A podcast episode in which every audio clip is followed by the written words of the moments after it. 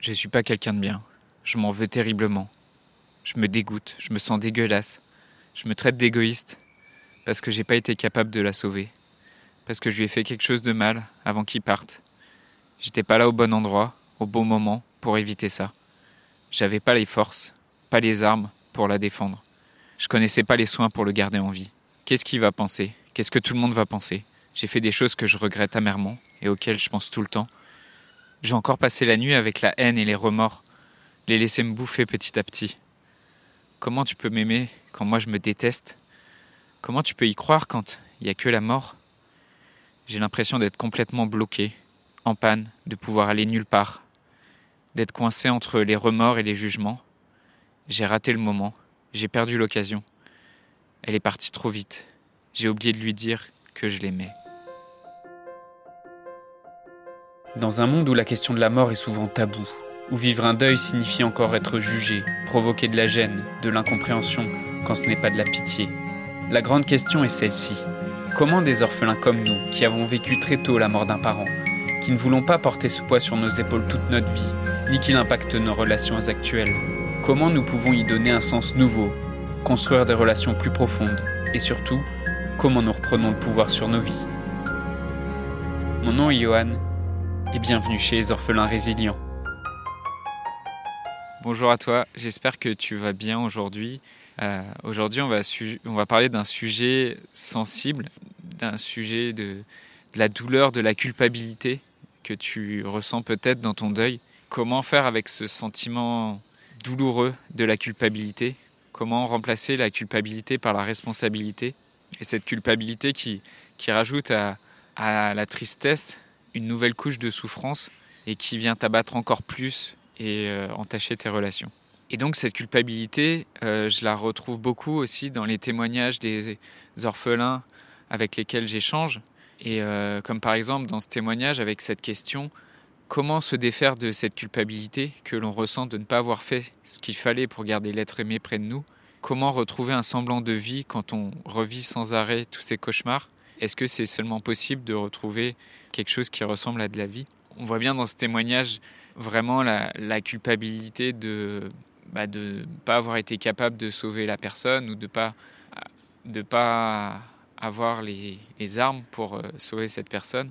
Et aussi la culpabilité de d'être encore en vie quelque part de, de pouvoir continuer de profiter de la vie alors que euh, on a un parent, on a une mère ou un père qui est mort.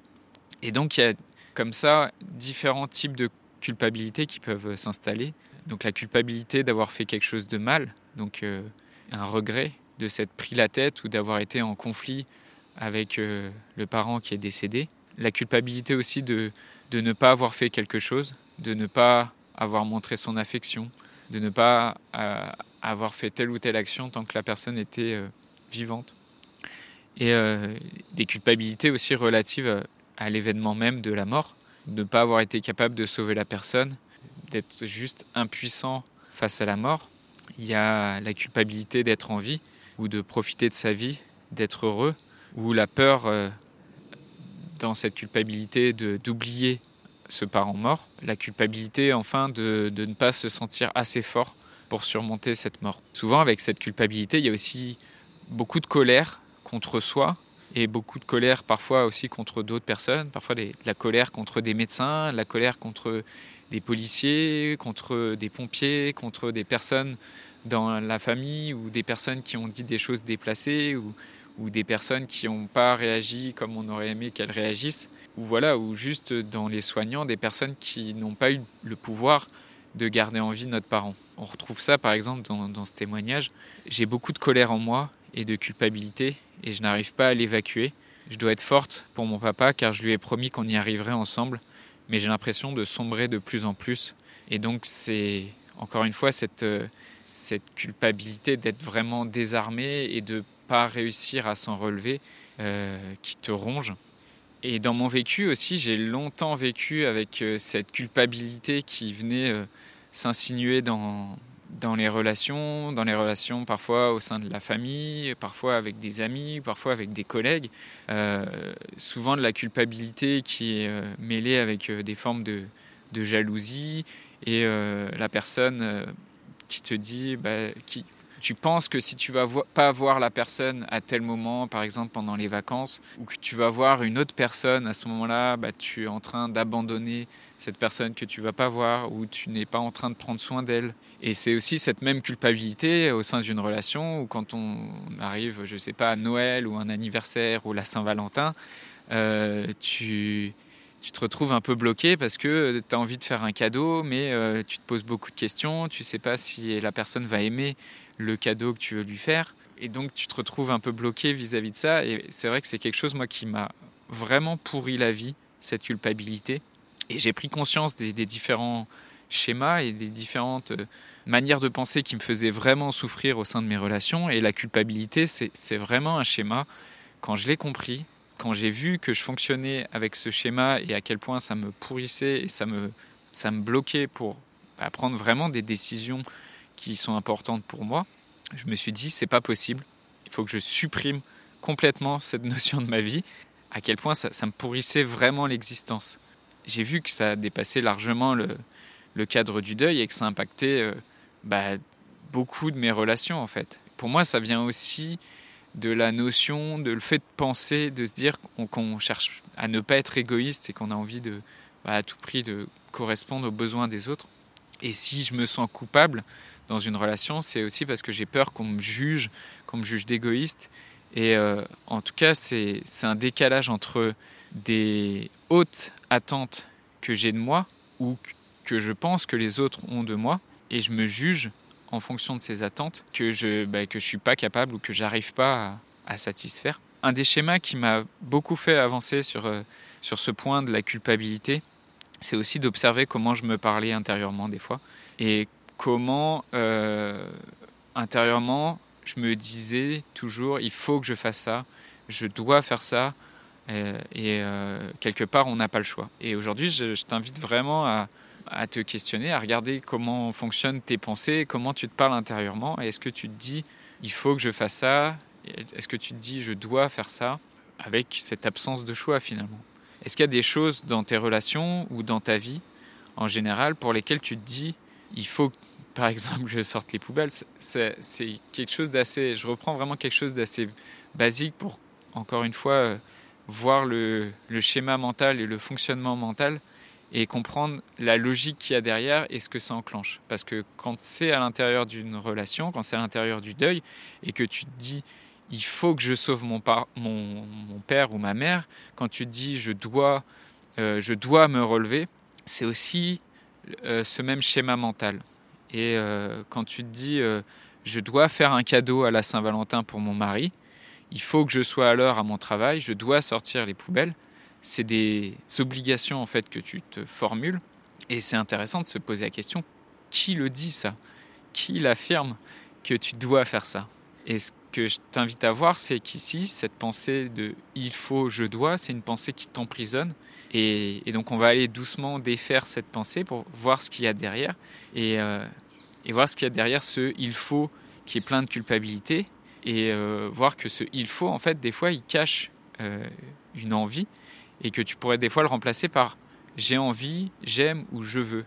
Et que ces, bah, ces mots-là, forcément, ils, ont plus de, de, liberté. Et par exemple, on va reprendre euh, l'exemple de comment tu te sens quand tu dis je dois faire un cadeau à mon mari à la Saint-Valentin. Moi, quand j'avais ce genre de pensée-là, je dois faire un cadeau à ma copine pour la Saint-Valentin, bah, je me sentais un peu partagé il y avait une partie de moi qui était à la fois qui avait très envie de faire un cadeau et de faire plaisir et de partager un bon moment dans le couple. Et de l'autre côté, il y avait une partie de moi qui se sentait vraiment contrainte, euh, comme obligée d'aller me creuser la tête pour euh, essayer de trouver le, cadeau qui pourrait plaire le plus à la personne. Et je m'aperçois aussi que je mets beaucoup d'attentes euh, sur typiquement le cadeau aussi que moi je pourrais recevoir, comme si ce cadeau-là, ça symbolisait euh, quelque chose de, l'amour qu'on a l'un pour l'autre. Et euh, bah, j'avais l'impression quelque part d'être comme ça, d'un côté, euh, avoir envie de... Enfin, avoir de la joie à, offrir ça, et de l'autre côté, bah, me sentir obligé et contraint d'offrir un cadeau parce que ça correspond à l'idée de ce que devrait être un bon couple. il y a quoi comme besoin derrière ce je dois Il y a le besoin d'offrir joyeusement, en toute liberté, celui d'apporter de l'énergie dans le couple, et euh, non pas pour faire un bon couple, mais parce qu'en fait ça fait plaisir d'y participer, et de rien attendre en retour. Et, euh, considérer que le couple, en fait, ça, c'est comme une plante que à deux on arrose. Le couple, c'est une troisième personne, et c'est une plante qu'on va arroser à deux, et, et qu'on va pas faire l'un pour l'autre, comme si on était euh, l'un contre l'autre, en fait, comme, mais plutôt comme des partenaires, où on va tous les deux arroser la plante chaque jour, et donc ça fait plaisir de, de participer, de contribuer à ça. Et la liberté, euh, parfois aussi, de ben, juste de pas chercher à coller à ce schéma de faire un bon couple. Un bon couple comme on pense qu'on devrait être, mais juste de faire un couple comme on l'entend soi, et avec l'énergie qu'on a pour mettre dedans. donc tu vois que derrière ce je dois, il faut, il y a un mode de pensée qui a plus attrait à la culpabilité.